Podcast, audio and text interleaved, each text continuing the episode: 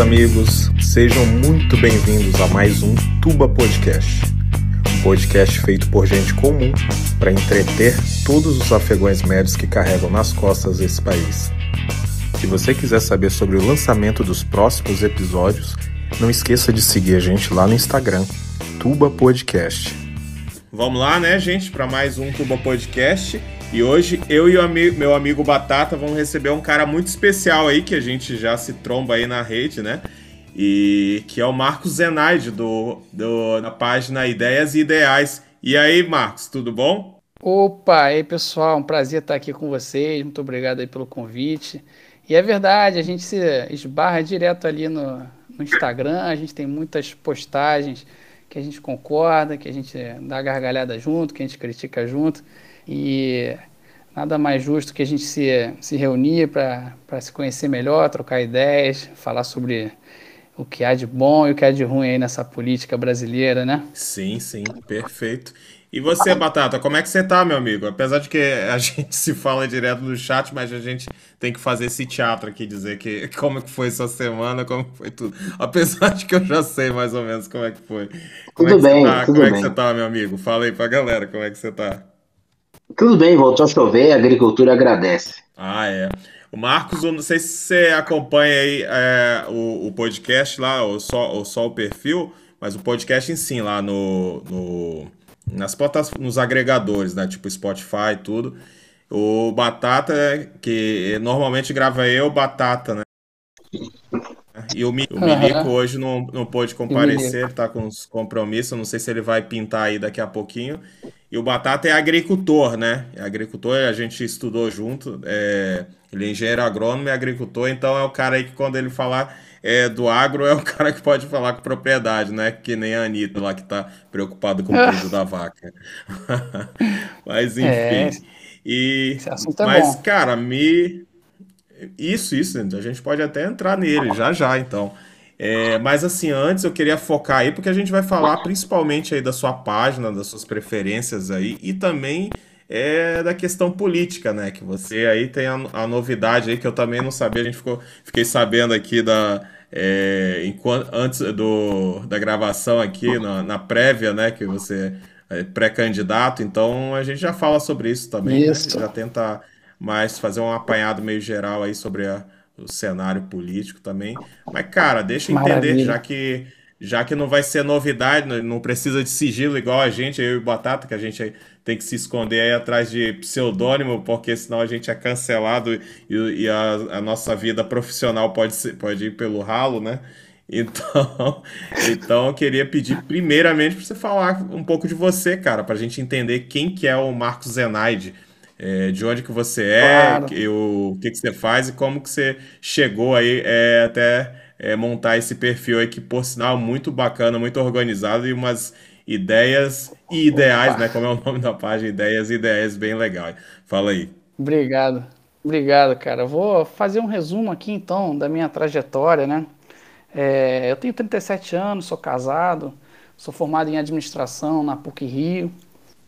Eu comecei a trabalhar antes da faculdade, já como professor de inglês. É, durante a faculdade eu comecei a estagiar, entrei no mercado financeiro, estagiei no Santander, né? Depois eu fui para uma gestora de fundos, né? Onde eu fui analista de ações. E lá para 2015, 2016 eu saí para abrir a minha própria empresa, né? Eu tive uma empresa de óculos escuros de madeira. Ah, eu acho que eu conheci Rio. essa empresa. Como é que era o nome dessa empresa? Desculpa interromper. Ah, se chama Joplins. J-O-P-L-I-N-S. Eu, eu lembro de uns Tem- óculos, depois, depois eu vou eu procurar, que eu lembro de uns óculos desses de madeira, não sei se será feito de bambu, fibra de O bambu, comprou. A gente vendia em seis estados, cara, espalhado pelo Brasil. assim. Eu Meu sócio que... foi para Portugal, levou a marca para lá. É, negócio bacana, cara. É, e tava dando super certo, né? Só que aí na pandemia começou a ficar ruim.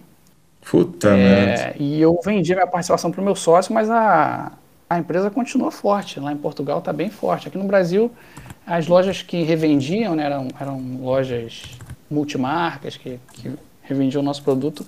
Na pandemia, todas fecharam. E aí o dólar também foi lá para cima. Parte dos produtos eram importados, então ficou muito difícil é, manter. Entendi. E, assim, eu tive essa curiosa é, experiência de ver a, a, mesma empresa, a mesma marca, o mesmo produto, né? Aqui em Portugal, como é que, como é, que é o desempenho, né? E Nossa. é bem diferente. Por exemplo, se você pegar o, o Ih, meu computador deu um pau aqui. Tá me ouvindo? Tô, tô, tô sim. Assim, perdão. Se você pegar a pesquisa do Banco Mundial que mede é, facilidade de fazer negócio, o Brasil está lá na posição centésima, vigésima quarta posição, né? Portugal está entre os 40 mais bem colocados. Né? Isso aí significa uma diferença desde a abertura da empresa até o fechamento. É, Isso aí significa a diferença da empresa estar tá aberta e estar tá fechada. Exatamente. É, exato. No nosso caso é literalmente isso, né? Porque está aberto lá e está fechado aqui. Quantas pessoas que a gente não perde, né? Empregos que a gente não poderia estar tá, tá, tá gerando aqui, direto você, e indiretamente. Mas, mas você pensou em embora? Mas vamos. Depois a gente volta nisso aí, só para a gente não perder o, o, o foco. Pra, é, eu já até anotei aqui para a gente falar dessa sua parte, é, passagem de analista de ações e também da fábrica de óculos. Mas só para a gente ter, terminar de entender quem é o Marcos Zenaide aí. É, é, você parou na parte aí de analista e fábrica de óculos, mas aí termina. Vamos só entender melhor quem é você e a gente entra nessa parte mais específica aí, tá bom? Show, show de bola. Então, Aí, continuando aqui, né, eu é, sempre gostei de política, cara, sempre gostei de debate, e aí eu resolvi abrir uma página na internet para expressar minhas opiniões e, e sentir também o, qual é o, feedback que eu, que eu fui recebendo. Então, eu criei o Ideias Ideais.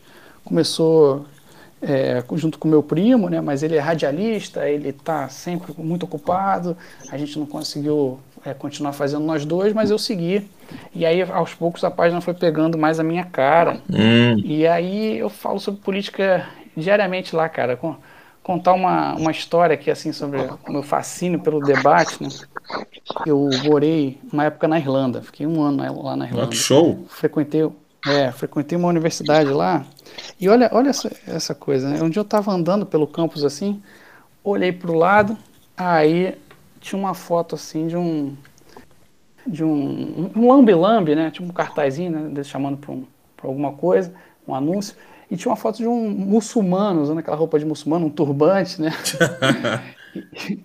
e estava escrito assim: é, a, o, o Islã não é uma religião de paz. Isso ali no meio da, de Dublin, ali, né? Eu olhei, falei, tomei um susto, né? Falei, caramba. É, aí continuei andando, daqui a pouco tem outro quase igual, mesmo mesma pessoa ali, só que estava escrito: o Islã é uma religião de paz.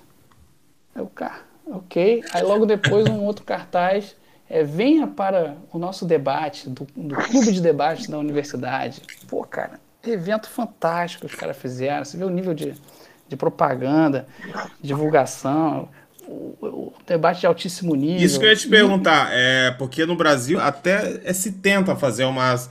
É, tem umas iniciativas semelhantes, mas acaba quase que na porrada, né? Isso quando hum. não falta um dos lados, né? Ou então pega um lado desqualificado, seja o, da, de, é, o que defende A ou B, e, ou então realmente o pessoal parte sempre para o ad hominem, é. para agressividade, para tudo. Mas fala aí, como é. é. que foi essa parte?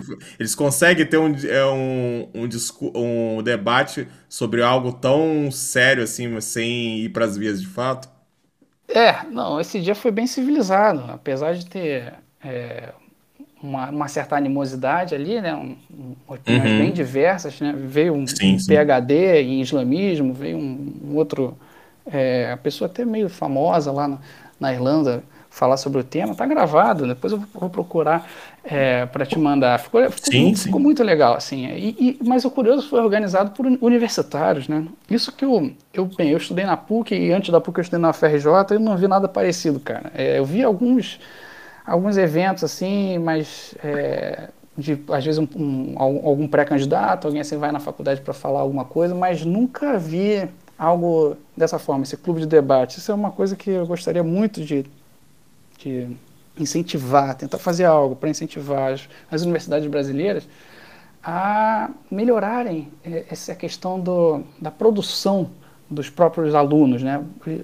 Você tinha o clube de debate, mas você tinha também o clube de cultura brasileira, por exemplo. Você, você podia criar, eu, podia, eu era incentivado a criar o clube que eu quisesse. Eu quisesse criar, criar o clube, clube do surf. Aliás, tinha o clube do surf, né? Por incrível que pareça, na Irlanda. do surf. Mas, enfim, é, o, e, e, os alunos são incentivados a, a gerar é, não só engajamento, mas acaba gerando conhecimento sobre aquele, aquele determinado assunto e, e você pode até já criar, desenvolver seu currículo. Você começa a desenvolver atividades curriculares que são do seu interesse, que vão te ajudar a te colocar no mercado de trabalho. Né? Show. Mas é isso. Basicamente, por que, que eu comecei o Ideias Ideais? Porque eu gosto de debate, gosto de política e e, e aí, com ideias ideais, o negócio foi evoluindo. Sou muito próximo ao Partido Novo, sempre apoiei muito o Partido Novo. E agora também estou vindo como é, pré-candidato a deputado estadual aqui no Rio de Janeiro. Né? Show, show. E mas, mas deixa eu te perguntar uma coisa. E é, qual a sua relação aí com, com os candidatos aí? A gente conversou um pouquinho aí sobre a questão do Amoedo, tudo. Não sei se é interessante para você falar, ou você prefere se abster aí dessa, dessa, não, dessa falar, visão, porque. Aqui, né? não, é, pra, mas assim, o que, que você, na sua opinião, hoje, que é, faz a diferença de você escolher esse partido? Porque co, como a gente conversou nos bastidores, hoje a gente tem que procurar o, o um pré-candidato, ele tem que procurar o menos pior, né? Que defeito todos os partidos têm, né? Mas assim, a gente ainda tem alguns com alguma virtude, né? É, eu confesso para você que nem eu falei para você que eu, eu, eu votei na época no, no Amoedo e no Ganime, né? E uhum. o Amoedo, conforme eu comentei, eu, foi uma decepção muito grande. Não só é, para mim, eu acho que para o próprio Partido Novo, ou assim eu entendo, né? Não sei nem se você pode se manifestar quanto a isso. Sim, sim. Mas é, é assim, é, é, um cara que tinha, eu acho que não tinha ideias e ideais. Ele tinha, que nem só ele tinha ideias infantis, entendeu? Ele acabou se mostrando um, é, como candidato, um cara cheio de virtude, e depois que perdeu, parece que não aceitou, apesar de ter passado longe de, de chegar no segundo turno, algo assim. A impressão que dá é que ele não é, agiu como uma criança mimada. Mas felizmente, uma virtude que eu vejo do novo foi de que hoje ele não é mais o presidente, ele, ele mesmo ajudou a criar. Então, explica pra gente, ou para quem não conhece, para quem acompanha já entende um pouco o que é o Partido Novo, mas uhum. é, explica pra gente, é, porque eu acho interessante, até o que a gente comentou antes, você explicar qual é o diferencial do, do Partido Novo, o que, que te levou a procurá-lo para sua pré-candidatura? Perfeito. Aí. Então vou começar por essa parte, depois eu entro na, nas discórdias e tudo mais. Mas o que é importante as pessoas saberem sobre o Partido Novo é que, bem, em primeiro lugar, eu, como eu falei aqui antes, eu estou procurando um partido melhor que o Novo. Se alguém me, me apresentar, sempre que eu pergunto para alguém, as pessoas nem arriscam falar que tem um outro partido que tem princípios melhores que o Novo. E que, quais são esses princípios, né?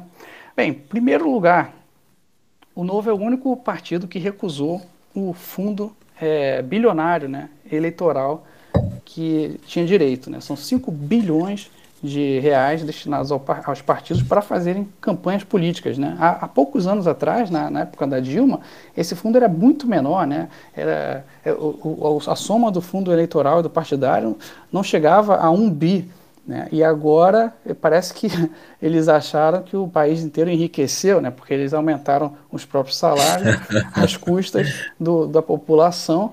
E essa pouca vergonha, infelizmente, o único partido que se posiciona é, duramente contra isso é o Partido Novo. Ele falou: olha só, não, não, não vou aceitar isso porque isso não deveria nem existir.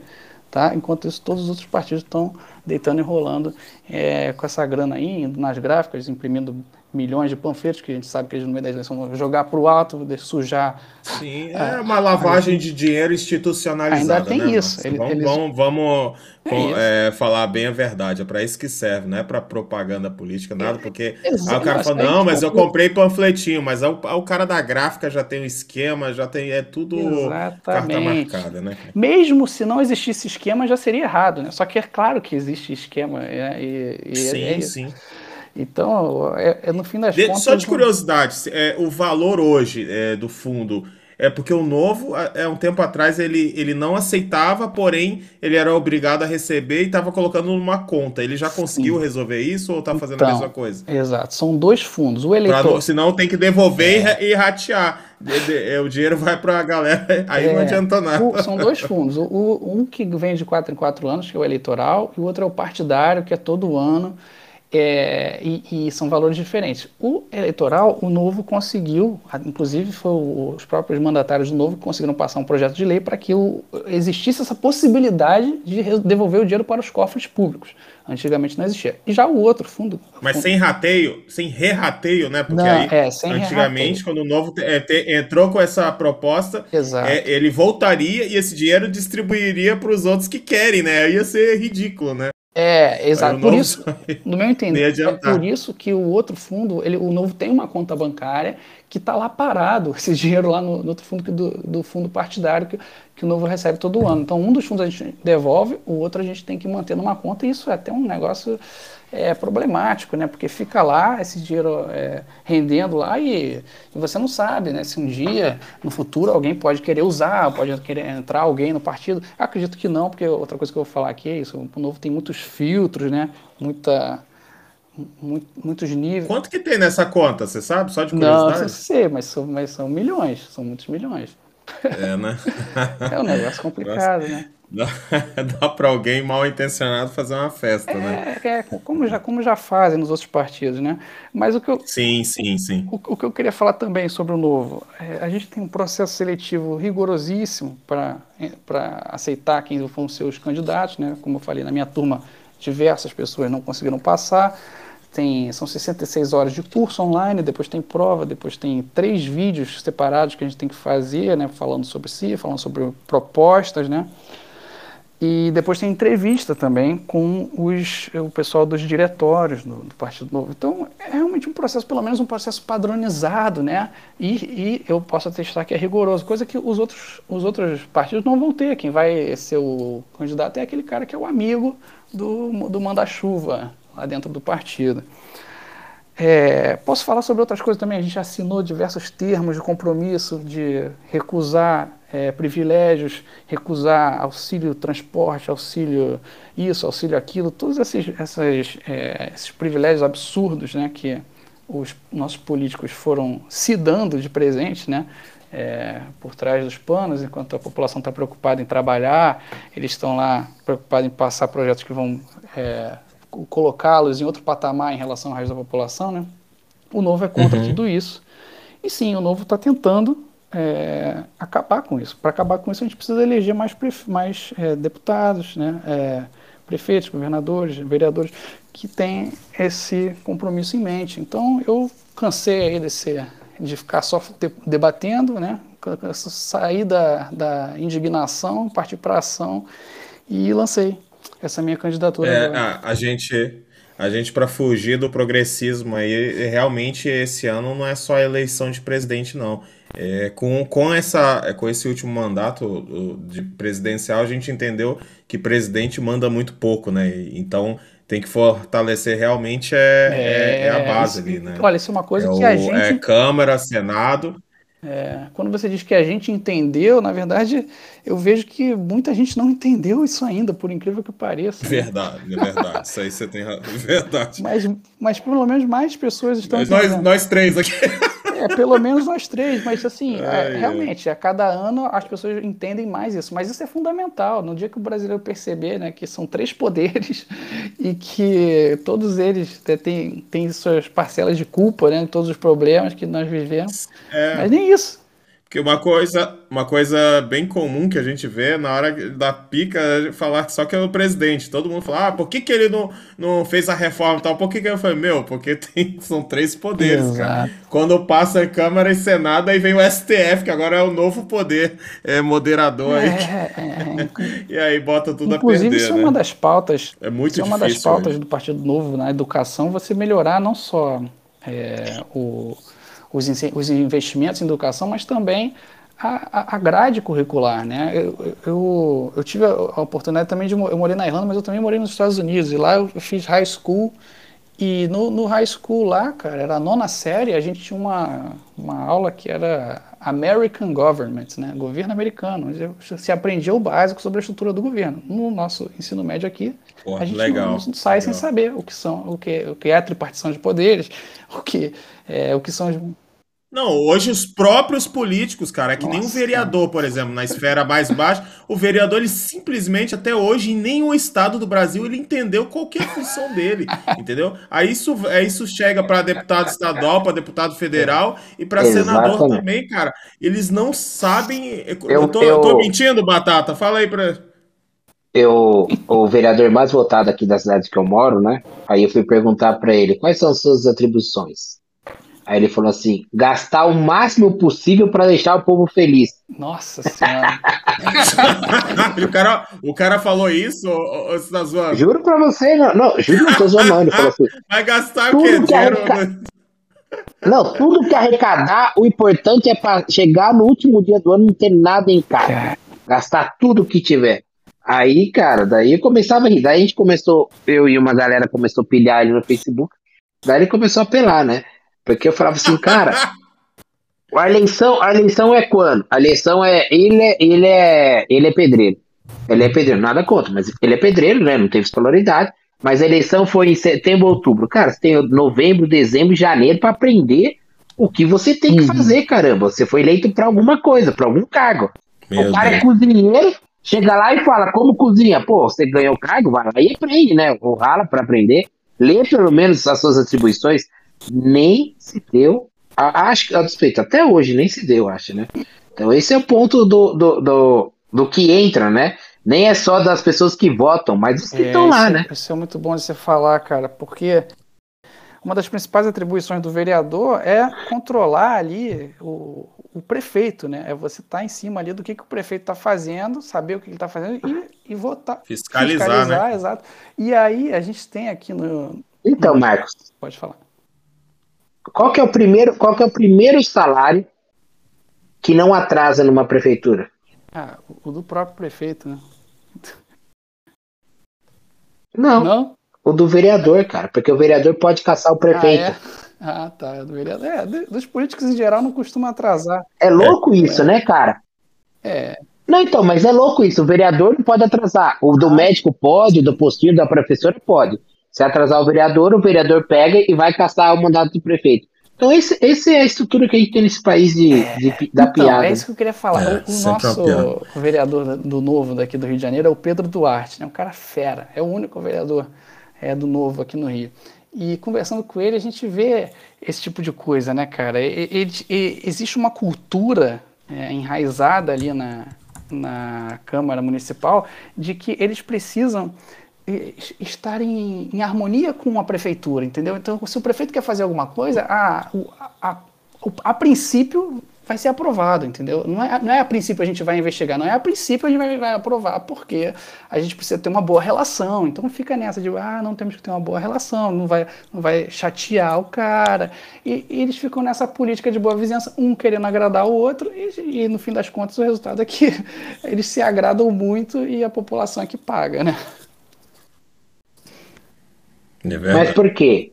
Max, o cara que for contra o prefeito, ele vai ter todas as solicitações que ele fizer para o prefeito não, não referendadas, Sim. correto?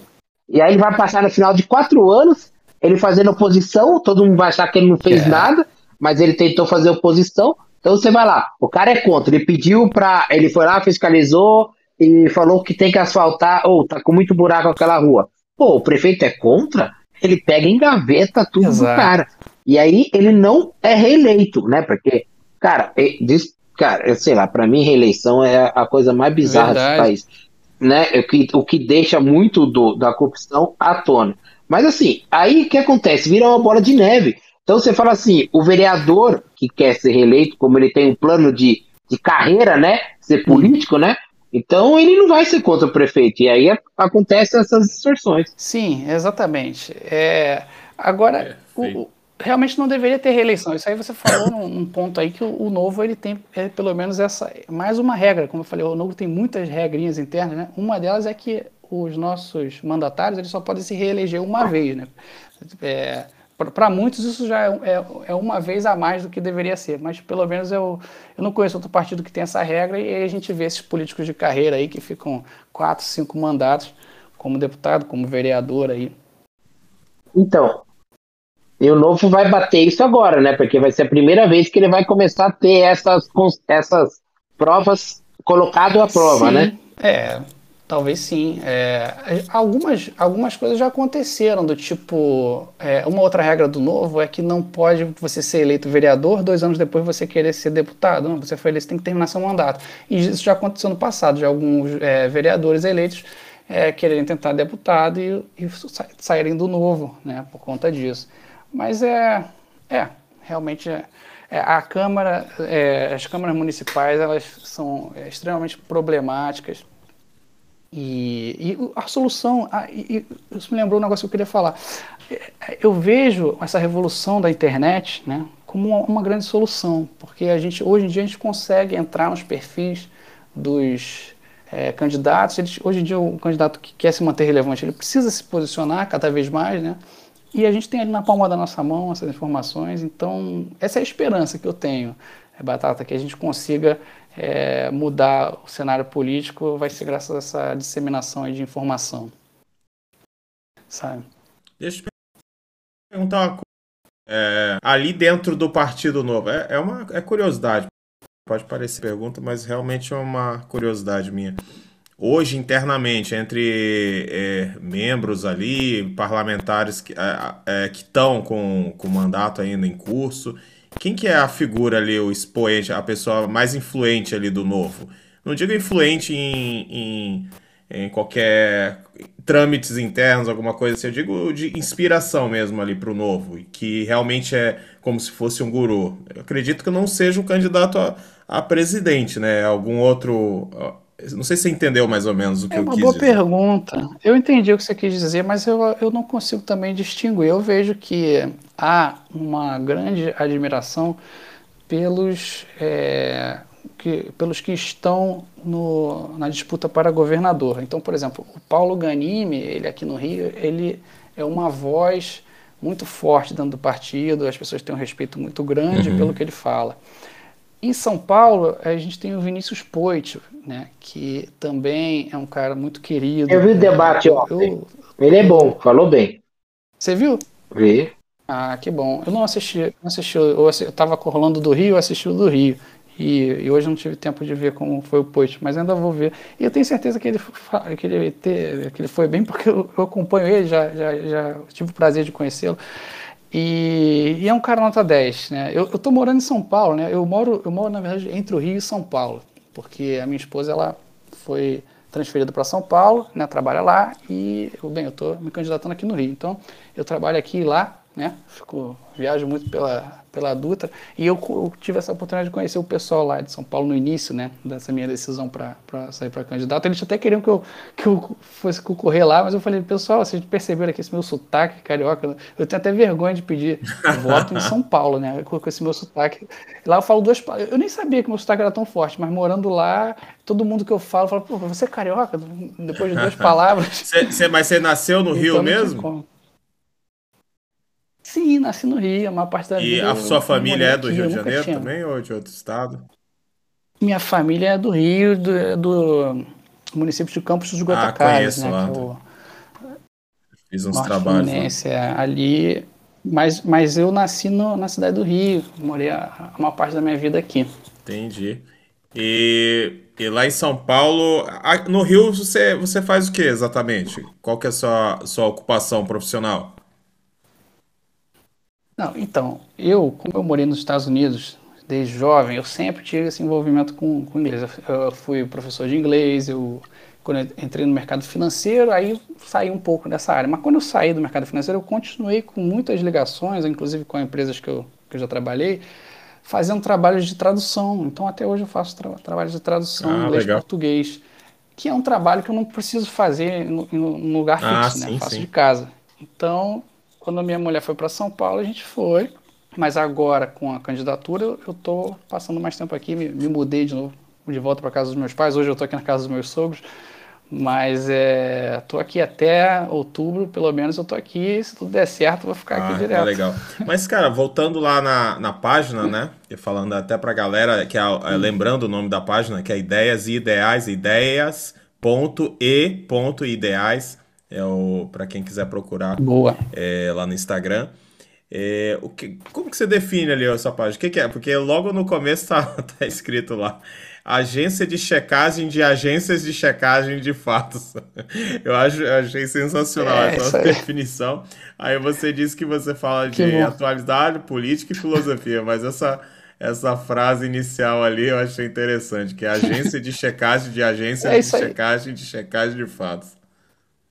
É, isso aí vem de uma revolta minha, porque esse negócio de agência de checagem de fato é uma grande piada, né? Sim. A, a vida inteira a, a, agência, a agência de checagem de fato sempre foram os, os, canais de comunicação, os jornais, né? jornais impressos, jornais televisivos, a gente sempre os interpretou como agências de checagem né? do que estava acontecendo. Aí, como a, a, a, informação começou a ficar mais descentralizada e a gente começou a perceber que os grandes canais de comunicação eles tinham diversos vieses uhum. e diversas é, fake news ali dentro, é, alguns. É, malandros, né, que se, acham, se acham espertos, mas de esperto não tem nada, resolveram criar essa, essa nova camada, né, que é a agência de checagem de fatos, que aí vai checar as notícias dos jornais, já, já é um contrassenso. Só que aí eu, eu, percebi que no dia que criassem uma agência de agência de checagem de fatos, aí as agências de checagem de fatos iam iam cair por terra, né? não iam ter mais o que, o que vender. Então, eu, eu, comecei com essa ideia que a ideia ideais é, é provocar as agências ah, legal. de fato. E... Mas o que eu gosto de fazer lá é isso, é, é falar sobre política, falar, falar, sobre política de um jeito mais humorístico. Mas a né? página, a, a página impulsionou sua carreira? A sua carreira política? Ou sua vontade de ser político? Ah, não sei, na verdade a minha carreira política não começou ainda, né? Então. Não, mas sua vontade de se candidatar foi com a página que começou? Ah, impulsionou. Ah, entendi. Ah, sim, acredito que sim, porque eu, quanto mais eu publicava, mais eu, eu fui me empolgando e tendo mais vontade de publicar mais. Eu vi que eu, eu consigo alcançar pessoas que antes eu não conseguia, porque na verdade eu já publicava bastante no Facebook. Só que eu não sabia que o Facebook ele estava é, restringindo o meu alcance de uma forma tão agressiva assim. Tanto que quando eu abri uma conta nova no, no Instagram e, e, em outras plataformas, eu, eu, eu, eu, tive um susto. Eu pensei, nossa, eu, as pessoas concordam comigo. Porque antes eu publicava no Facebook e tinha dois likes lá e eu pensava, é, ninguém está concordando com o que eu falo, né? Então, teve esse lado sim. A página então você fez uma página você colocou as suas ideias, a página é o que realmente você pensa, e que você acredita, o que você segue. E aí quando você começou, Isso. viu que tinha, começou a ter um alcance grande, você falou, opa, tá aí alguma coisa que eu represento. Exato. Aí agora veio o lado político. Exato. Mesmo, Exatamente, isso aí a gente pode até falar. Mesmo colocando tudo na Perdão. página e sendo contra a política, entre aspas, né? Porque para você ser político diferente, você tem que criticar a própria política. Sim, é verdade, né? Eu às vezes eu faço elogios a alguns políticos, como um que a gente mencionou aqui, Marcel Van Hatten. Até ele, ele, ele segue a minha página, o Marcel Van Hatten.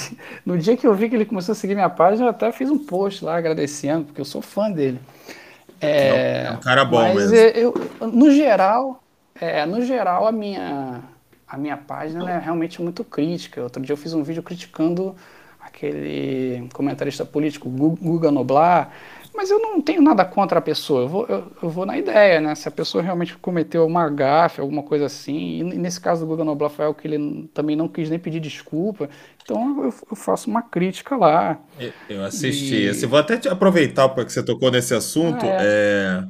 é... Cara, o que que, o que que, porque para mim ele é um fenômeno digno de estudo de caso. É, nas suas palavras, o que que significa? Eu tô falando, é sério, cara, porque é um assim, um cara é, é, é. com nitidamente um um é, alienado com um psicopata, com sei lá o que, não sei, realmente não sei é, um definir. É um, é um fenômeno é, digno de estudo de caso e assim pegando ele como exemplo para até para definir, é, porque ele é uma ferramenta útil da mídia mainstream, né? Óbvio, né?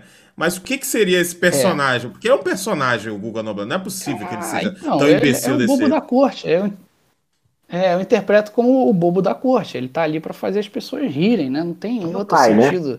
Em, em... Hã? Ele Mas... e o pai, correto? É, que ah, é, é ele e o pai, do, do, o pai, o pai escrevendo e ele falando.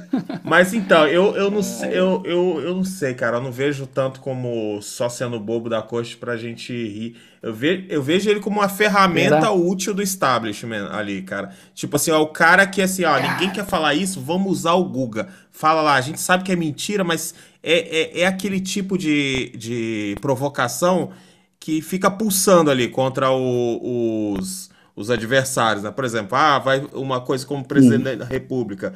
Ele passa vergonha direto, mas tem vezes que tem coisas que ele faz que ele e o pai que reverbera na internet, por toda a esquerda, tudo, sabendo hum. que é mentira. É. Aí depois todo mundo fica sabendo que é mentira, mas enquanto é, nesse, de, nesse, nesse gap, nesse espaço aí entre, entre o cara falar mentira e descobrir que é mentira, muita gente acreditou, muita gente compartilhou. Muita e, gente. E, assim, é. e, e, e muita gente. É, é, boa que poderia estar trabalhando está se empenhando em justificar que aquilo é mentira, correr atrás, para provar. Opa, quem? quem? É, é o Luiz, é o Luiz. E ô Luiz, é... tudo bom? Tudo bem, eu queria fazer um, uma leve observação a respeito desse assunto, que é o que todo mundo da mídia coloca como um padrão é, psicológico do, do, do, ouvinte, do telespectador, né?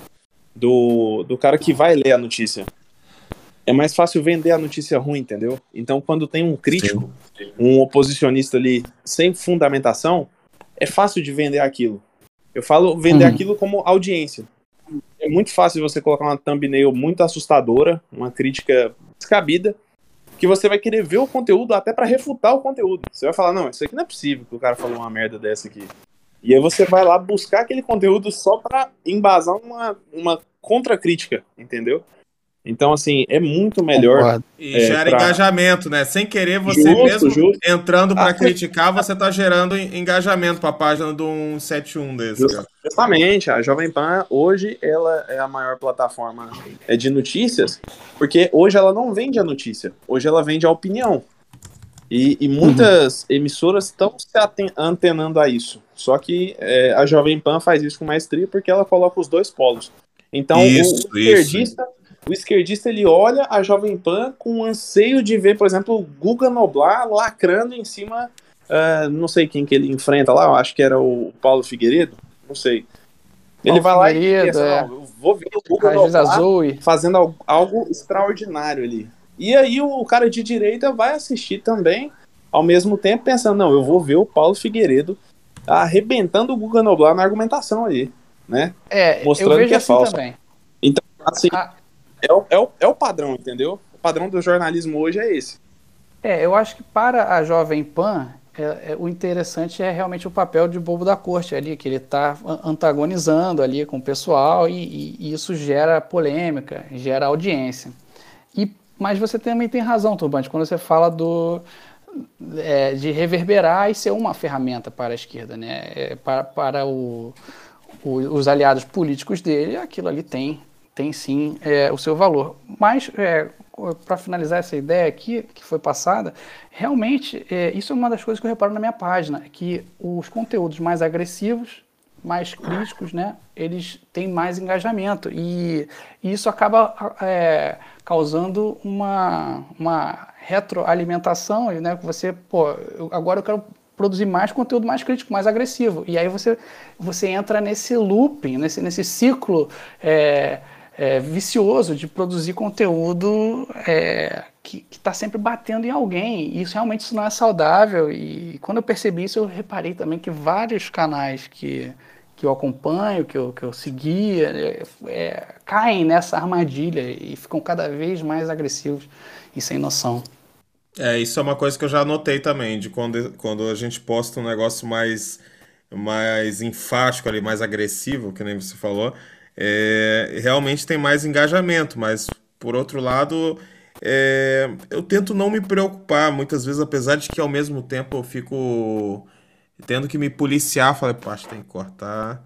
Deixa eu. É, porque aí, você quer que a página que, que acontece? Cresça, né? Aí eu tento não, não cair nessa armadilha justamente que o Marcos falou entendeu? Da gente não ficar nesse conteúdo agressivo, mas por outro lado é, é o que engaja e a gente também tem uma missão, né, cara? Ali, ali que nem o Tuba é, começou como uma página mais de, é, de humor, um negócio mais é, mais descontraído, uma conversa de boteco, que nem tem, tem, muita gente que falava que ouviu o nosso podcast, é, uhum. é, porque parecia uma conversa de boteco, e tinha gente, a gente costuma falar que é a galera do mundo real, porque, pô, tem tem engenheiro, tem agricultor, tem caminhoneiro, tem vigilante, entendeu? Tem historiador, tem, tem cara, tem assim, representante de, de, de, tudo. Mas todo mundo é ligado ao mundo real, cara. Não é aquela galera que de apartamento ali do. Entendeu? Que não, nunca pisou, fala da Amazônia sem nunca ter ido no jardim do prédio. Então. É. Mas, Pô, me mas... senti ofendido. Eu, eu moro num apartamento de dois quartos aqui, malandro. É, mas aí você, mas você é um cara estudado aqui e que sai da, da, da concha aí, né, cara? Você é um cara que, que se esforça e, e busca essa, é, esse conteúdo aí, busca essa informação. E tanto é que você é, tá aqui com a gente, você tá nos, em outras páginas aí, zapeando, você mesmo compartilha bastante coisa aí sobre política, sobre tudo. Então você é um cara que procura e você é um cara esclarecido, né? Bem diferente dessa turma aí que eu quis, que eu me referi, que fica dentro de apartamento acreditando em Guga Noblar e, e Luiz Inácio Lula da Silva, né? O Lula livre. E, mas assim, voltando a falar um pouco da, já que a gente está falando de página, de conteúdo, de página especificamente, teve um post seu é, que eu gostei muito, cara, que foi Eu queria que você explicasse, se você pudesse comentar, cara, porque eu achei sensacional. Assim, é bizarro, né? Mas outro que é digno de estudo de casos que chama Janones Manuel. Eu queria, que juntou com Caetano Veloso ali na apresentação. Meu Deus. Não, não, eu você queria. Tá falando, você tá falando do Jones Manuel. Você tá falando do Jones Manuel. Jones, perdão, perdão, perdão. tem o Janones que é o. O Janones, o Janones é o cara que é o cara que confunde o presidente da Argentina com Macron. Não, o Janones é outra, é outra figura, é outra, é outra figura digna de estudo de cara, é outra aberração. Mas a, o que eu tô é falando é especificamente de você é o Jones Manuel. O intelectual da esquerda que fala um monte de dado furado e, tá, e fez uma apresentação just, junto com o Caetano, cara. É. Um debate, cara, que ó, sensacional a, a, exposição cara. que você fez ali, ó. Esse, eu é recomendo ali que entre na página Ideias Ideais e procure isso aí, ó. Esse, é. esse Jones Manuel é um é com cabelo black power, é preso com tiarinha rosa, assim, é aquele típico é. progressista, assim, aquele estereótipo progressista. Mas fala aí pra gente, quem que é? Não, quem eu, que é o Jones Manuel? Por que, que você. Primeiro eu vi um vídeo desse cara, não conhecia, mas eu vi um vídeo dele num palanque, né? Se não me engano, o partido dele é o PCB, não é o PC do B, é o PCB, é um, é, é um, é um partido também bem comunista de esquerda. E ele em cima do palanque é, falando para puxar o cabelo dos ministros do STF, para cuspir na cara, que a gente está promovendo o ódio de classes. E o cara falando umas coisas tão absurdas. E, e no, na mesma época, estava tendo é, revolta assim do, dos ministros do STF, os, os supremos, né, com, falando que é, não pode incentivar a violência e que é, esse tipo de coisa que pra, a direita nunca poderia fazer, mas é, a esquerda passa batido. Aí aquilo me revoltou e eu resolvi pesquisar sobre o cara, esbarrei numa, numa entrevista com Caetano Veloso, eu falei, meu Deus, vamos assistir isso aqui, né? Foi duro, né? Eu, eu assisti lá mais de uma hora de, de bate-papo entre aqueles dois ali. Aí eu pensei, pô, tô, tô... A missão árdua. É, eu tô fazendo sacrifício aqui, eu vou, vou, vou resumir isso aqui pro pessoal, né? Aí eu peguei os pontos mais absurdos que ele falou e, e joguei lá e acabou que ficou um vídeo realmente engraçado, cara. Porque, cara, ficou sensacional, cara, sensacional. É ridículo, é ridículo. Ele resolveu falar, recomparar a China com os Estados Unidos, falando que era a mesma coisa. Assim, ah, a China tem um, só tem um partido, os Estados Unidos tem só dois. Então a diferença é só um partido entre China e Estados Unidos. O cara ignora que, que na China não tem eleições, né? Que aquilo ali é uma ditadura militar, né? Pro cara isso aí não faz diferença. Né, comparou com os Estados Unidos, fez uma, uma bagunça do caramba, é, né, cara? É ridículo. É, mas, mas é. A isso Mas é esse, esse Jones, Manuel, eu acho que ele entra naquela é, do Google Noblar, você não acha? É, um, é uma ferramenta bem semelhante ao Google Noblar. É. Porque o que, que acontece? Ele é, pegou assim e falou: olha, esse cara fa vai falar o que a gente quer. E aí começa a colocar ele nos canais certos. Por exemplo, ele estava no G1, é, lá hum. na Globo News, né? Ele foi um dos convidados. Historiador Jones Manuel é o entrevistado do Diálogos, aquele é, programa da da Globo News, né? Então, assim, cara, dão voz pro cara de, intelectual de esquerda. É um cara, assim, que eu tenho minhas dúvidas se ele consegue amarrar o sapato dele, cara. Entendeu? Amarrar um cadastro de tênis. É, é o cara realmente. Mas só que. E ele é um professor, é um é, de história, é. né? Professor de história. É, ele é professor, além de historiador, ele é professor também. Agora imagina, cara, um cara desse como docente, cara. Ele não sabe da própria disciplina que ele é docente. Que ele fala um monte de besteira, um monte de confusão sobre comunismo, sobre regimes, tudo. E é, um cara assim com. Mas isso. Hoje tá cheio. Outuba. hoje está cheio. É, isso aí a gente entra naquele. Isso, verdade. Outuba. Depois eu continuo. Mas é, é, é o seguinte, é, sem querer parecer olavista, mas essa questão mas da guerra sendo. da informação é já sendo, né? É que é uma obrigação moral você começar a usar a lente, né, olavista para entender o mundo real, porque é, as pessoas que chamavam de ficção a mentalidade do Olavo devem se deparar com uma ficção muito alucinante que é a realidade, né? Quando você percebe que a guerra da informação já foi vencida pela esquerda. Sim.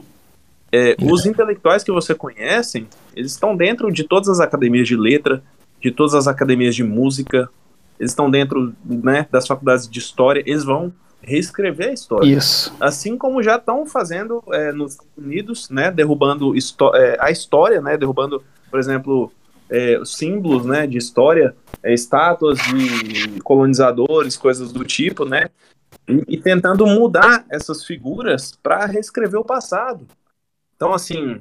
É, reescreveram, por não... exemplo, do Caetano, que momento algum a galera lembra que ele comia a menina de 13 anos. Né? Verdade. Né? Sim, é, aí você é, vai reescrever. Verdade. Mas é justamente por isso. E aí, quando você fala sobre. Eu falei isso porque eu tava olhando para o vídeo aqui dentro do é, vídeo aberto. O, o, Marcos, o Marcos tinha comentado a respeito do timing da, da revolução lá, do Congresso, do Congresso, não, perdão, do hum. Supremo, né? A respeito de observar algum tipo de ataque à democracia por parte da direita, mas quando vê um discurso de ódio, né, do Jones Manuel dentro de um, de um, sei lá, parecia até um palanque político, um comitê de algum partido, o cara esbravejando que tinha que ganhar as eleições na força.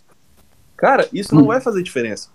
Porque eles estão dominando o polo da informação. E eu não falo dominando por ter mais pessoas falando a mesma lorota. Eu tô falando de ter pessoas em cargos de autoridade. É. Então, assim, é o professor da faculdade, é o diretor, é o reitor da faculdade. O reitor da faculdade aqui da, da PUC de Goiás, ele tá se candidatando ao governo do estado pelo PT, mano. Então, assim, Puta Imagina. É, isso aí não, não tô, é o gramscismo, né? Essa ideia. Não tô zoando, é, é o candidato Esses são, são os ideais do, do Antônio Gramsci. É, a dominância desses espaços, né, para tomar... Pra... Isso aí, olha, isso, isso, deixa, eu só, deixa eu só cortar é, um pouquinho para falar isso. Exa exatamente isso é, que o Marcos falou. É, que o, o Gramsci já avisa isso, exatamente esse modo para tudo tudo, tudo é, é, que tem método, né, cara? Isso está sendo avisado, a tática é avisada há, há, décadas, cara. Nada entendeu? é por acaso. Só que assim, a, a, a direita, ou, ou direitas, ou, ou, as pessoas que são contra esse tipo de, de atitude autoritária, é, e dessa influência maligna, né? Que em vez de você estar tá hoje ensinando matemática, um professor de matemática, em vez de ele ensinar a disciplina que ele é pago para ensinar, o cara tá ensinando, entendeu? Esse monte de teoria de gênero, é, sobre. Mas o STF vai liberar agora na eleição, vocês viram? Mas, mas assim, só. É... O STF vai liberar a política na sala de aula. Poder, poder é, ter parti, é, poder ter lado e falar sobre isso. É, a gente, é, com esse negócio de política, em sala de aula e essa influência que a gente estava falando que o que o, o Marcos bem, é, bem lembrou essa parte do Gramsci a gente a gente é, batata a gente teve um caso interessante de um professor lá de onde a gente estudou né, da Federal de Viçosa da UFV em Minas Gerais que ele botou para fora a, a, esses alunos manifestando no meio de uma aula, chegaram no meio da aula, o professor, não, porra, tô aqui para dar aula, cara. E os alunos querendo aula, o professor querendo dar aula. Aí o que, que ele fez? Pegou, botou o aluno para fora, né? Aí virou herói, lá todo mundo bateu palma para ele, porque, entendeu? É o, o, óbvio, né? Foi feito. Aí, o que que aconteceu, Batata? Fala aí, você lembra o que aconteceu essa semana?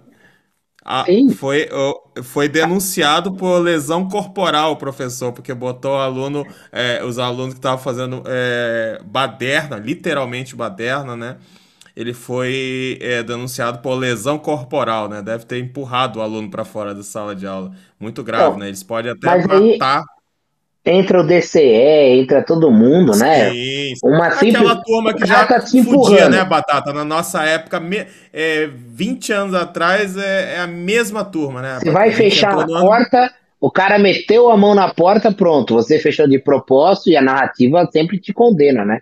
É. Uhum. Por isso que a gente é. não pode deixar pro professor, que ele fica muito exposto. certo é juntar Por isso que na nossa igual época... uma vez, não sei se você lembra de uma vez com um camarada que eles fecharam lá o pavilhão principal com cadeado. Aí um camarada aí que você lembra, é, amigo nosso lá, chegou com uma turquesa, eu acho que de um, mais de um metro de altura a turquesa, e aí arrebentou o cadeado quando os caras quiseram fechar a gente falou, a gente vai cobrir de porrada. Então a gente realmente foi pra cima pra, pra, pra meter porrada. Né? Aí eles saíram, porque eles são um bando de frouxa, apesar de que tava em um monte lá, e abriram e a gente foi pra sala de aula falou, professor, você vai dar aula. O professor começou a dar aula, as filhas da puta chegaram lá depois com tambor, apito, aí realmente não teve condição mais de ter aula, e logo após isso começou uma greve de três meses, né? Então, cara, mas, isso é, é, bizarro, é bizarro. Isso mas a greve, a greve nunca quem mandava na greve era funcionário público. Uhum. Nunca foi estudante. estudante... Não, ele, eles, eles apoiavam no começo, mas eram os primeiros a ir embora. Entendeu? E eu, que era de longe, ficava lá na cidade fantasma por causa da greve dos filha da puta, velho. Aí é tudo. Pô, só faltava ficar louco, né? A cidade virava uma cidade fantástica, a cidade universitária sem universidade. Tudo era por funcionário público. Por isso que eu falo. Se você pega uma universidade com esse funcionário público, que a maioria, uma grande parte é de esquerda, e os professores não brigam contra, eles, os, a minoria fica sendo de direito quando acontece isso, ou, ou, ele aceita o sistema, ou ele não fica. Mas aí fica igual aquela coisa de vereador. A gente tem muito amigo em universidade que fica igual aquela coisa do vereador com o prefeito. Se o, o, o professor não concorda com o reitor, o reitor acaba isolando o professor, não tem verba, vai para as piores salas, tem dificuldade de pegar aulas para ou salas com PowerPoint, e aí ele acaba prejudicando a parte de, de aula dele. Por isso que ele acaba aceitando, às vezes, o sistema. Então a gente tem que tomar um pouco de cuidado. Uma vez eu critiquei um, um amigo meu que é professor, né? E falando sobre isso. Aí ele falou assim: ah, você não você só vê um lado, você não tá vendo um lado que quando eu levo o sulfite da minha casa, quando eu imprimo na minha casa para levar material para ter aula, quando eu boto do meu bolso para ter para ter aula. Então a gente tem muito desse tipo de professor também. E isso a gente tem que lembrar. Uhum. Sim, sim. É, a ideologia realmente pesa muito na carreira de um professor se ele for de direita, né? Eu tenho um grande amigo que hoje em dia é professor universitário em Nova Jersey, né, nos Estados Unidos, porque ele quando estava fazendo doutorado aqui na, na UFRJ, ele ele desde o mestrado já, já não conseguia as, a, o, os cargos que ele gostaria. Por exemplo, abria uma, uma vaga para professor de introdução à economia na faculdade de engenharia. Aí quem escolhia era o cara lá, o, o que estava o cargo superior a ele, um, um filiado a algum partido de esquerda também, que já falava, não, ele, é, não sei se era reitor, mas, é, mas é, a pessoa que escolhia não, não, é, não, não ia com, a, com, as posições políticas desse meu amigo, que era um cara super razoável, esse cara era o cara nota 10. Mas enfim, ele, ele a, a, opinião dele não tem como provar, mas ele sempre me falou isso, cara, é, eles me, me jogam para escanteio. Só que hoje em dia o cara tá lá em Nova Jersey, numa universidade muito melhor, dando, dando aula lá, ganhando em dólar, e, a vida dele seguiu para lá, mas poderia, a gente, a gente é, perdendo, perdendo isso, esse cara que é um grande talento. falar, a gente acaba, é, essa essa guerra uh, cultural aí faz com que a gente perca muita gente que é grandes pensadores aí, né, cara? Pessoal que poderia estar tá brilhantando na docência aí, criando, é, formando bons Sem alunos, vão, vão embora e, e, fica essa rapa do tacho para ficar falando de então, sacanagem, então, né? Você entra como deputado, aí você é eleito, entra numa Câmara na qual o presidente foi do partido contrário. Cara, você rodou. É, tudo é, que você, tudo que você acredita, qualquer lei, não vai passar nada nesses dois anos, como foi o Rodrigo Maia. E aí, você faz o quê? Você vira é, um demagogo então, com um cargo político? Então, Então, por isso que eu, eu volto para aquela ideia que eu, que eu falei mais cedo, da, da revolução da informação. Né? Tudo, tudo vai mudar com, com a, através da, da educação do, do povo. Então, a, a única forma realmente de, de é, ultrapassar né, essas barreiras, esses obstáculos, é quando a população conseguir eleger um número suficiente de é, legisladores, né? Então, beleza. Deputados. Eu, eu, eu te fiz uma pergunta prática. E aí? Ah, sim, quando você chega lá e você vê o seu trabalho não ir para frente, né? Aí você tem que focar na, na comunicação, é, é o que eu faço, é, é, o que eu pretendo fazer. Eu sei que eu vou é, entrando na alergia, eu não vou conseguir é, acabar com, com, os privilégios, eu não vou conseguir cortar os salários, mas eu, eu, vou, eu vou dar o exemplo e eu vou comunicar, né? Até, não sei se quem foi que falou essa frase, não sei se foi o Arnold Schwarzenegger, que, que, que Arnold Schwarzenegger falou, não sei se foi ele, mas ele falou assim, é, o, que, o que é que você faça na sua vida, né? qualquer trabalho que você for fazer, é, trabalhe duro e advertise, e, e, e, divulgue. Então é isso que eu vou fazer. Eu vou trabalhar duro e eu vou divulgar, e, na esperança de que pessoas suficientes é, consigam é, sentir empatia pelo que eu estou tentando é, alcançar. Né? Eu, eu entendi, eu entendi aí a, a, o, o, Batata, o que ele quis dizer, a pergunta dele, né? É, é interessante é, é, é ponderar isso sim, mas eu acho também, é, não sei se vocês concordam, mas eu acho que o, o importante é começar. O Marcos falou muito bem é, uma coisa, que a gente tem que começar a formar uma base. Entendeu? E, mas isso tem que ter um começo. Não adianta você falar, esse ano vai ser todo mundo de direita fazendo tudo, tudo do jeito que. Não, não vai acontecer isso. Entendeu? Tem, uhum. que, vai, tem que começar e tem que, e tem que insistir, cara. Porque puta que pariu. Que nem o Batata falou. Se entrar um cara de um partido adversário seu, for virar presidente da Câmara, vai querer te fuder. Cara, mas isso aí, entendeu? É, mas, sempre ô, foi pessoal. Assim. E a gente, a gente tem que buscar uma maneira realmente é, de enfrentar o establishment, cara. E a gente acho que é isso, a isso gente que o Marcos falou é, é, interessante, de você é, fazer, dar o exemplo, divulgar, e tem que, e uma coisa que tem que parar, cara eu, eu fico puto com gente de. Porra, até às vezes amigo quando entra nessa de falar, ah, fulano de tal era um cara bacana e entrou pra política. Eu mesmo, eu confesso que eu mesmo já falei algumas vezes isso, mas refleti e, e voltei atrás com isso. Porque eu acho que a gente precisa sim, tem que ficar feliz quando um cara bom entra na política, cara. Entendeu? A gente não tem que ficar triste, ah, agora virou política. Não, não, isso, isso é uma coisa que tem que mudar no pensamento das pessoas, cara. A gente tem que é, estimular e ficar feliz quando boas pessoas vão pra política, cara. Entendeu? E tem que. A gente tem que, de alguma maneira, apoiar esse tipo de, de gente de, com, com, inicia, com esse tipo de iniciativa, né? Eu continuo falando. Quanto mais certo der o podcast, o dia que eu me candidatar, ninguém vota em mim, porque eu estarei louco, tá? Então, continuo mantendo minha linha. Tá bom. Outro baixo. Mas é. Diga. É, a respeito dessa mudança de postura, é, eu, eu entendo né, que muita gente busca a figura de um herói, né? De alguém que possa capitalizar essa vontade que ela tem. Exato. E às vezes ela não entende que essa vontade, né? Ela pode ser transformada em ação, né? Em mudança, pode ser muito propositiva da parte da pessoa mesmo que tem vontade, mas que não quer se candidatar, discutindo essas ideias, né? Assim como você falou, criar o podcast, show, da hora. Ah, o fulano de tal se candidatou, pô, apoia ele, mas não apoia ele só até ele ganhar. Apoia ele durante o mandato. E não tô falando de ser um apoiador ferrenho, gado, não.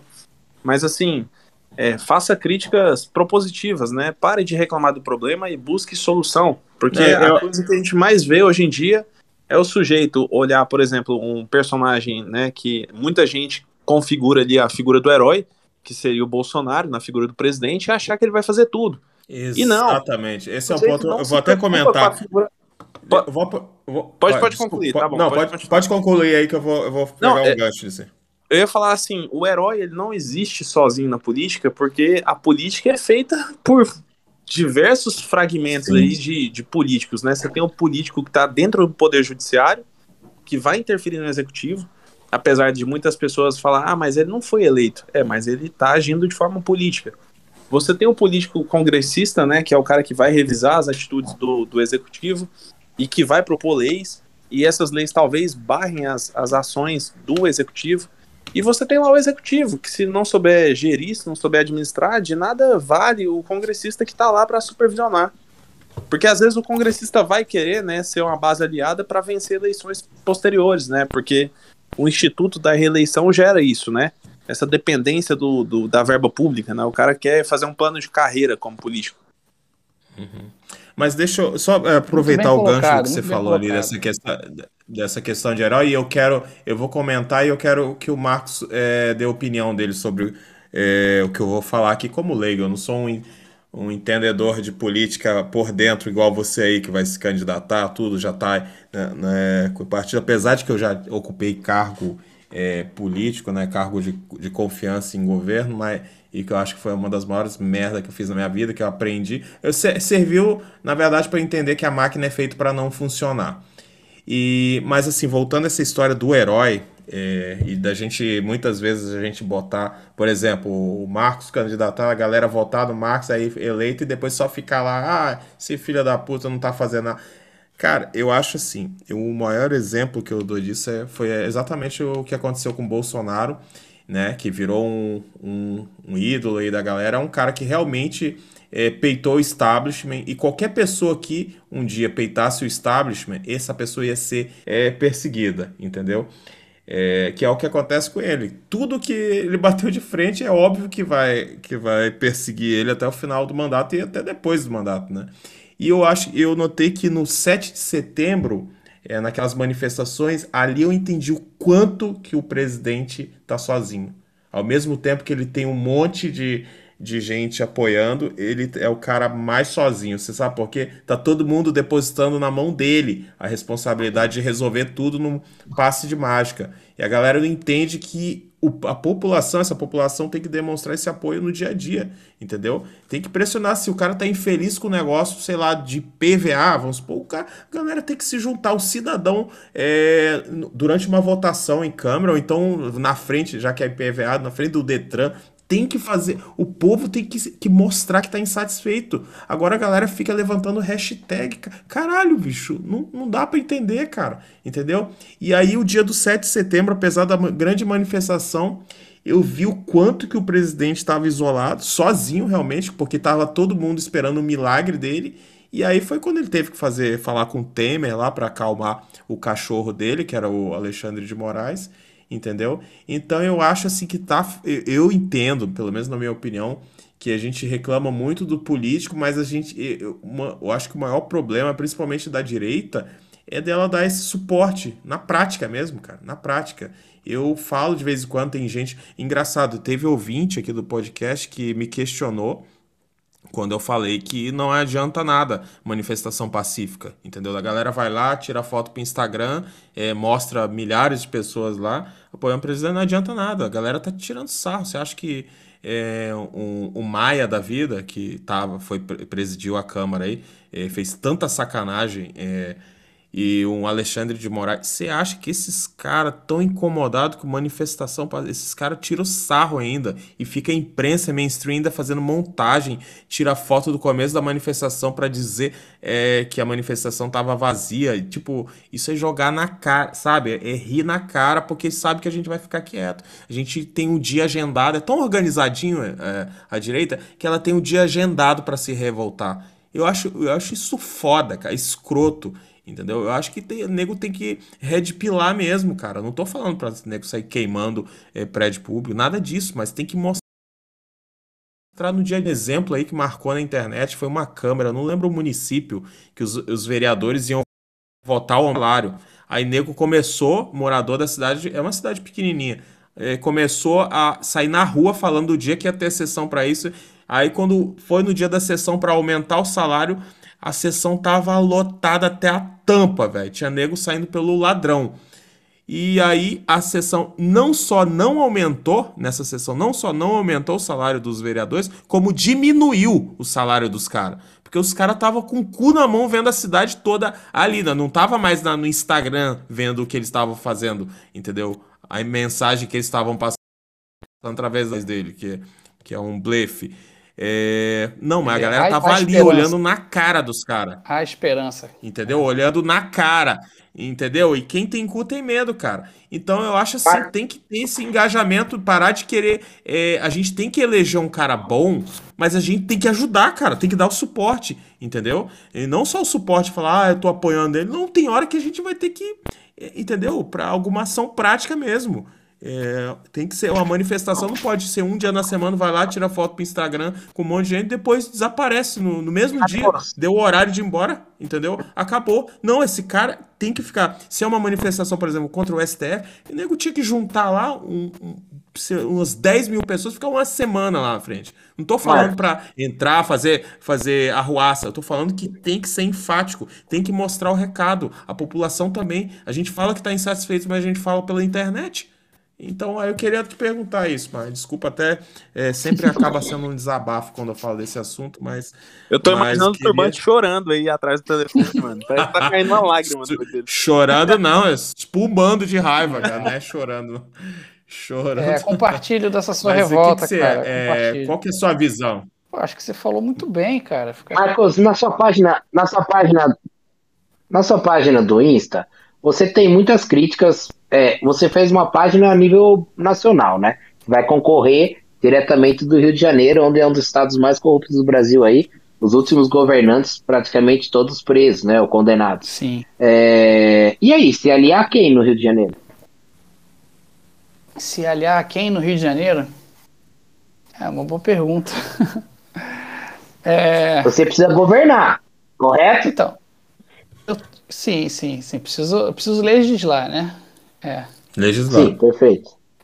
Mas eu estou muito esperançoso com a candidatura do Paulo Ganime. Eu, eu converso com ele quase que diariamente, a gente tem, tem uma proximidade muito grande aqui entre os, os pré-candidatos a deputado estadual. A gente sabe que é, nós facilitaríamos muito a vida dele, né? Ele entrando, ele ter, ter uma base de apoio. Então, eu acredito que ele tem uma chance maior do que é, muita gente está vendo. Os debates começaram agora, ontem foi o primeiro debate, e parece que hoje as buscas no Google pelo nome dele já aumentaram muito. E, e, é óbvio, porque ele realmente é um, um candidato que traz algo de novo, de, de, diferente do que essa, do que Cláudio Castro. E quem é esse Cláudio Castro? Se, se, esse homem for, for eleito, aí realmente a gente perde as esperanças, porque esse cara era o vice do, do Wilson Witzel. Esse cara não tem expressividade política nenhuma, as pessoas não sabem quem ele é. Se ele ganhar, porque o sistema ganhou para ele. É o sistema, é, sim, a sim. máquina pública trabalhou, tá, tá, tá, trabalhando num nível que já não há mais concorrência. Então, não, não, não vejo esse cara como, como o próximo governador. E, e, e, aí vai ficar mais entre o Freixo e, e o Ganime. É. O Ganime, cara. O, Gani, o Freixo, o Freixo é cavalo paraguai. Ele sempre, o carioca, por mais por esquerdista que seja, o carioca tem medo do Freixo, cara. O carioca claro, vai, assim, quando chega na hora, vou votar no Freixo, vou Freixo, Freixo, Freixo. Quando vai votar, fala, caralho, isso, é loucura. Mas, mas assim, o, o, o Ganime, ele surpreendeu para deputado. Eu, eu, acho que nem. Não sei. Óbvio que ele tem fé na candidatura dele, mas ah, ele ganhou de uma forma razoável e, e, de uma maneira que nem eu que votei nele. É, votei, eu já falei em outros podcasts que eu votei no Ganime. E eu, eu realmente votei assim porque eu achava o cara muito esclarecido, um cara estudado, um cara bem inteligente, com uma proposta interessante, mas eu realmente não, não imaginava que ele ia conseguir ganhar. Eu votei porque eu acho que a gente tem que escolher uma pessoa. É, é, votar no candidato que a gente acredita ali, principalmente na base ali, né? Boa. É, aí o que, aí o que, que acontece? Eu acredito assim que realmente ele tem chance de surpreender porque ele é um cara que fala bem, é um cara e candidato no Rio de Janeiro, meu amigo, é um é um show de e horror. uma coisa legal Luiz, do, uma coisa legal do tá Partido Novo, que, que, muitas pessoas não percebem, é que se você pegar o, o diretório do Rio e comparar com o diretório de São Paulo ou de qualquer outro estado, você vai ver as ideias muito similares. Similares.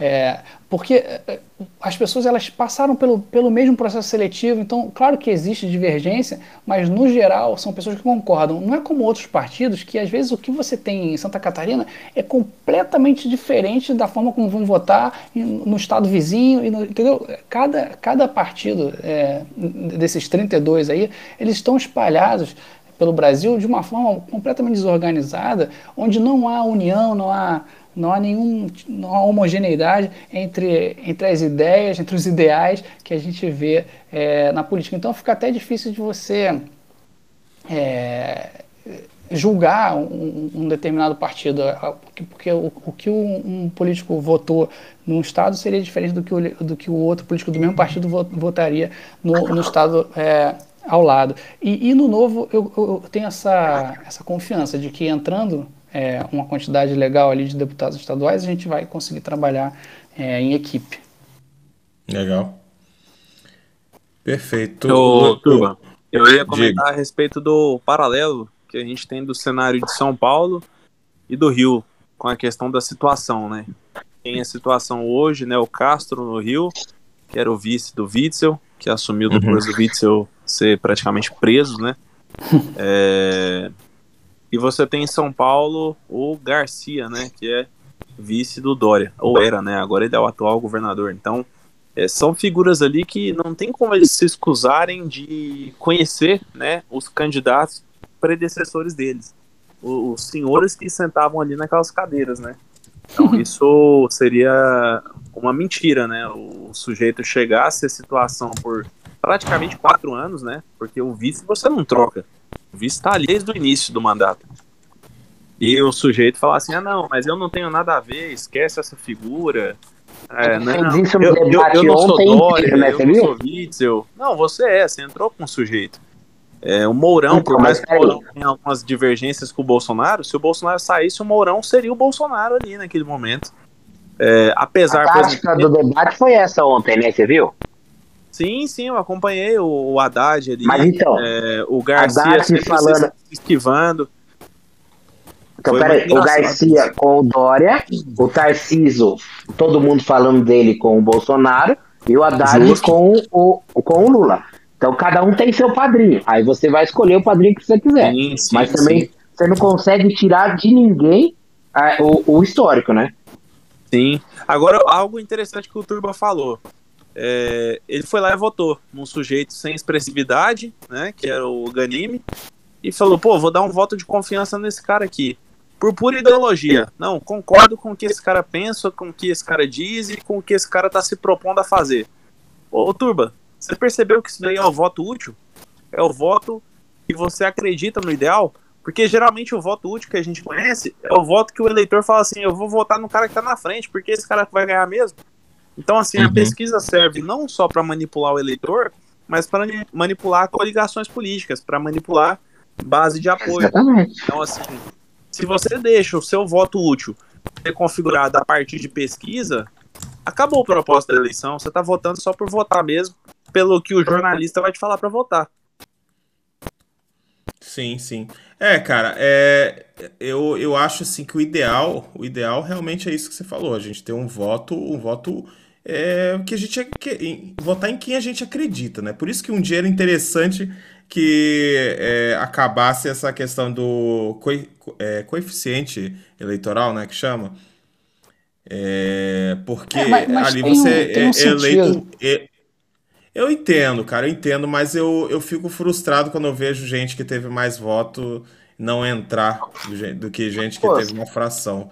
Marcos, você vai concorrer você vai concorrer realmente acreditando na sua candidatura ou você vai concorrer? Uma pergunta, é óbvio que você não, se você quiser, você não vai responder isso, né? Ou a gente não acreditaria que você fosse totalmente real. Mas muitos partidos precisam de muita gente, né, para acabar tendo mais votos ou acabar tendo o seu plano de governo mais disseminado, né? Você está nesse meio, você realmente acredita que você tem chance de ser eleito? Ah, tá. Uma boa pergunta. Eu, é, eu tô vendo a linha de chegada, vou te falar isso. As coisas estão encaixando aqui para mim de um jeito que eu acredito que eu tenho grandes chances. Mas é, é, é isso. A gente pode falar sobre. Quantos votos você precisa no Rio? Então, a, a cadeira de deputado estadual é cerca de 100 mil votos. Então, eu, aí vou aproveitar isso para explicar aqui a, a situação do como funciona a, a, a eleição proporcional, né? Se, se, o Novo conseguir, digamos, 200 mil votos no total, né? Todas as pessoas que votarem simplesmente 3-0, né? 30 no, no, no voto para deputado, e também somando com que vão botar o 3-0 e mais os, os, meus números, e os números dos outros são 20, atualmente são 20 pré-candidatos a deputado estadual. Somando todos esses votos, a gente conseguir 200 mil. Os dois mais bem votados ali vão entrar. Na eleição passada, 2018, foram é, do Partido Novo, entrou, o que entrou com menos votos teve, se eu não me engano, 20 mil. Foi, é, foi isso mesmo, foi 20, cerca de 20 mil votos. Uma outra pessoa que teve 19 mil não entrou. É, ao mesmo tempo, outro, outros partidos que tiveram mais votos conseguiram botar para dentro algum, algumas pessoas que tiveram 15, 12, eu acho até que teve um com, com, menos, com menos de 10 mil votos que entrou. Por quê? Porque teve lá 500, 600 mil, algum, algum grande, é, algum grande é, político é, eleito conseguiu puxar muitos votos e, e, e, e o, o grupo inteiro né, da, daquele partido puxou muito voto e, entrou. Então, realmente, o partido ele quer trazer o máximo, o maior número de, de deputados, é, de candidatos para puxar voto e, e, um puxar o outro. Ah, e aí você fica nessa. Se você não for eleito, você está trabalhando para o seu colega, né? Para aquela pessoa que, tá, que vai ser eleita. Está tá conseguindo voto para ele. Mas voltando naquela questão que eu falei, a gente tem uma homogeneidade, a gente tem uma concordância muito grande nos, nos nossos ideais, coisa que, eh, voltando aos outros partidos, você não vê, né? Aí o, o cara que às vezes consegue 50 mil, 60 mil votos, ele está puxando alguém do partido dele que discorda com tudo que ele fala. Então, essa questão da, do coeficiente eleitoral, da, da eleição proporcional, ela faz muito sentido é, se o partido tiver uma, uma integridade né, dentro dele. Se Agora, porque se você não faria sentido você ter um, um, candidato que teve 70 mil votos, por exemplo, ele vai ter o direito a uma cadeira, né, lá na, na Casa Legislativa. E aí um outro que teve 20 mil também vai ter direito a, a, a uma cadeira.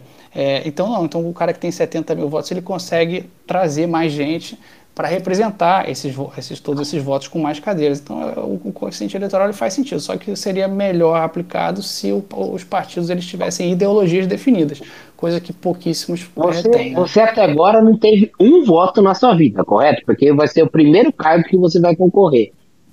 Correto, qual só é para representante de turma que eu tive voto.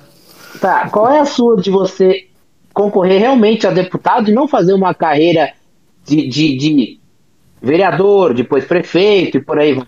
Porque aí você teria um colégio eleitoral, né? Coisa que você não tem, ou tem. Eu não entendi, qual foi a pergunta?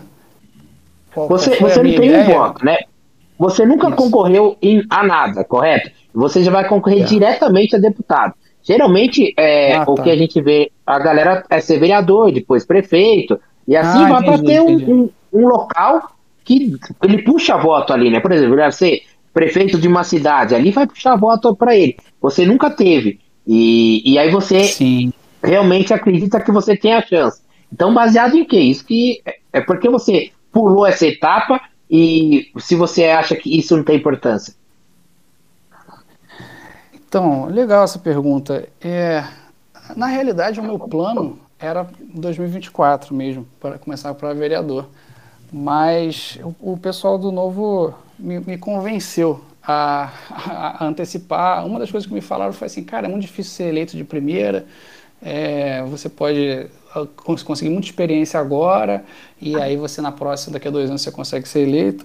Então, isso foi uma das coisas que começou a me convencer. Só que aí, depois que eu entrei no negócio, eu não vou entrar para esperar que eu, que eu só vou ganhar daqui a dois anos. Eu comecei a dar o meu máximo aqui na campanha e algumas coisas foram acontecendo, né? Além de que foram me motivando a acreditar que eu, eu vou chegar lá. E além disso tem a questão também de olhar para o lado e ver um monte de candidato a, a deputado estadual com, com, ideias ridículas, né? Que, tipo, a, lá Jones Manuel, e eu penso, não, eu, eu, se eu conseguir entrar, eu vou estar tá fazendo melhor do que a maioria desses, desses que eu estou vendo aqui. Então, É, é, ao mesmo tempo é isso, né? É, é, um, é, um, é uma certa, é um certo pulo que, que, que, eu tô, que eu tô dando, sim, sem dúvida. Mas bacana. Deixa, eu, deixa eu falar uma coisa. É, você comentou é, que é, trabalhou no mercado financeiro, correto? É, com ações. Certo. Exatamente. Isso. Eu vou te perguntar isso porque eu vou fazer uma pergunta na sequência sobre um, uma personalidade aí. Tá. É, o que exatamente, o que você fazia exatamente né, no mercado financeiro com ações? Você começou a falar e eu falei a deixar para depois, aí chegou depois. Então, eu, eu, eu, comecei como estagiário no Santander, depois eu fui estagiar numa gestora de fundos, onde eu fui efetivado, virei analista de ações júnior, analista de ações pleno. E, e o que, que a gente o que, que é ser um analista de ações, né? A gente tinha um fundo que, no, no caso do fundo que eu ajudava a gerir, é, tinha um patrimônio de, se não me engano, 50 milhões de reais, né, de, de diversos clientes que depositavam o, o, dinheiro ali no fundo esperando uma rentabilidade acima do, do benchmark, né, do, do, no caso era, o, era, era dividido em dois fundos esses 50 milhões, então era, é, cerca de metade estava num, num fundo que se, se, tentava ganhar do CDI, né, da, da renda fixa, e o outro é, tentava ganhar do, do índice Bovespa. E a, a ideia de qualquer pessoa que bota dinheiro no fundo é que esse fundo vai é, é ter um desempenho melhor do que é, a, a, o benchmark, uhum. que chama, né, que é o comparativo ali. Então, o fundo Bovespa ele, ele vai escolher as, as ações da, da Ibovespa, do, do, do índice, que, tem, que ele acredita que vão performar melhor do que o índice. Né? Então é, é o mínimo que você realmente tem que esperar de um, de um fundo de investimento. Então o que a gente fazia lá era analisar as empresas e tomar decisões fundamentadas para a, fazer a alocação do dinheiro. E aí eu posso entrar em diversos é, métodos de análise que eram usados lá, mas aí vai, acho que é um assunto para outro sim. lugar. Não, mas aí eu, eu te perguntei tudo isso para entender se você estava apto a opinar sobre ou se você aprendeu algo sobre isso na sua carreira, sobre o carnezinho gostoso. Não, o que, que é isso? Carnezinho gostoso da, da, da Luísa Trajano, você não, não ouviu? Ah, o carne, o carne da Luísa Trajano. Você, na sua vida, você, eu acho que você não está apto para comentar o, o carnezinho gostoso que essa semana aí, é, essas uhum, duas últimas semanas só se falou isso, cara, do Tom. Eu nunca vi algo não, tão é, bizarro. As, de uma... as ações da... Eu tinha ação ações dela. da Magazine Luiza? Tomei uma... Você teve? Você teve? Na época que eu trabalhei, que eu saí cerca de 2015, não, não, foi até um pouco antes que eu saí do mercado financeiro. É, mas na época a, a ação da, da Luiza, da Magazine Luiza não tinha dado aquele salto né, de, de poucos centavos para multiplicou por mais de 100 vezes o valor dela em, em pouquíssimo tempo e depois caiu quase tudo de novo. É, eu, eu, eu, não, eu não peguei essa fase aí da, desse, desse grande essa grande apreciação dessa, dessa ação. Mas a gente vê que, é, como acontece muitas vezes no mercado, há, há muita empolgação com, com determinado é, ativo e, e, e, a partir daí as pessoas começam a comprar desenfreadamente, mas depois de um tempo vem um choque de realidade é, e, e, a situação macroeconômica do Brasil também não favoreceu a, a Magazine Luiza, mas pelo que eu, que eu entendo, assim, é, a, a, empresa dela está com grande dificuldade e agora ela está apelando aí para métodos é, incomuns aí de conseguir clientes, é. né? É assim, eu entrei nisso até meio brincando, mas aí volta na parte política, né? Porque a Luísa Trajano, ela estava muito bem, a ação tinha disparado. É, na época que comprei, eu lembro que tinha valorizado muito, anos atrás, né? Bem antes da pandemia tudo. E aí foi quando, eu não sei, eu posso estar errado, mas eu, eu notei que o declínio ali da... É, porque a Magazine Luiza estava é, bombando na época, e eu notei que o declínio foi quando a, a Luiza Trajano, não sei se deu um, louco, acesso de loucura é, nela, que depois não teve volta, que ela começou a se posicionar politicamente. Aí que até uhum. é, sugeriu, é. ela mesma sugeriu de fazer uma chapa com a Dilma ou com Lula. Ela tinha sugerido na época até com a Dilma.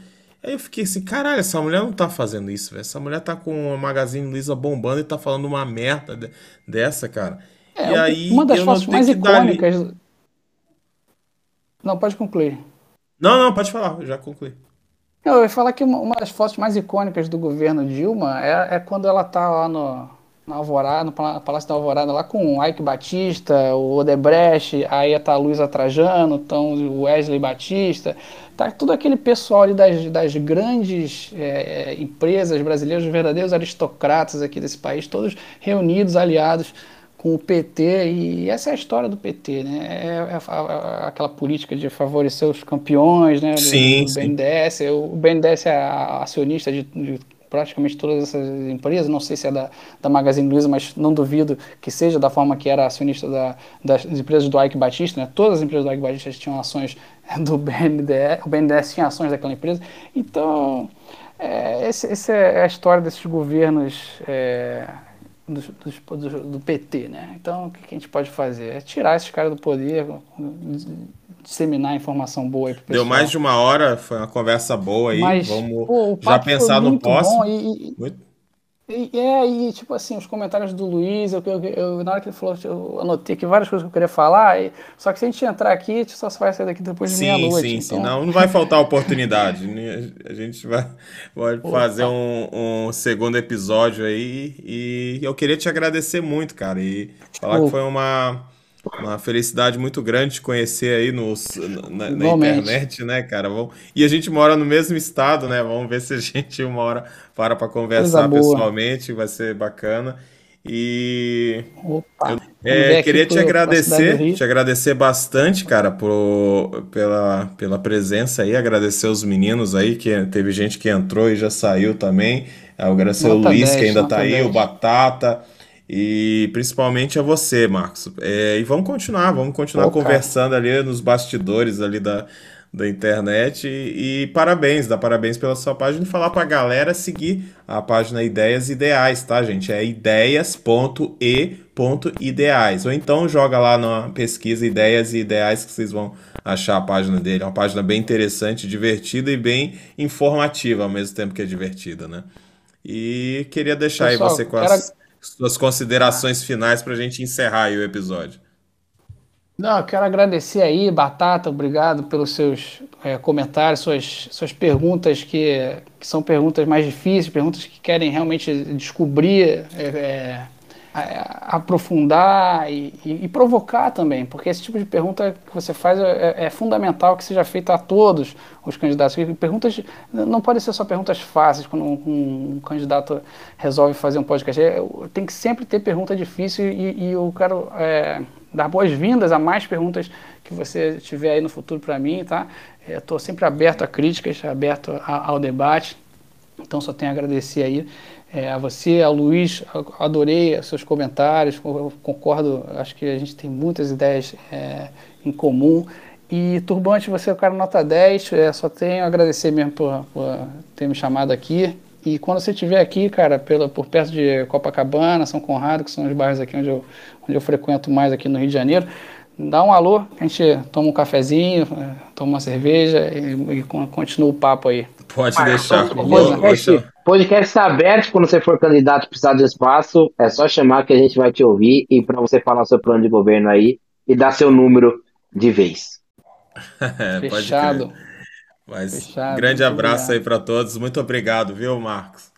Abração, meu Valeu, irmão. Pessoal. Abração, Batata. Valeu, galera. Abraço. Boa noite. Valeu, Luiz. Valeu, boa tchau, noite. tchau. Boa noite. Fui.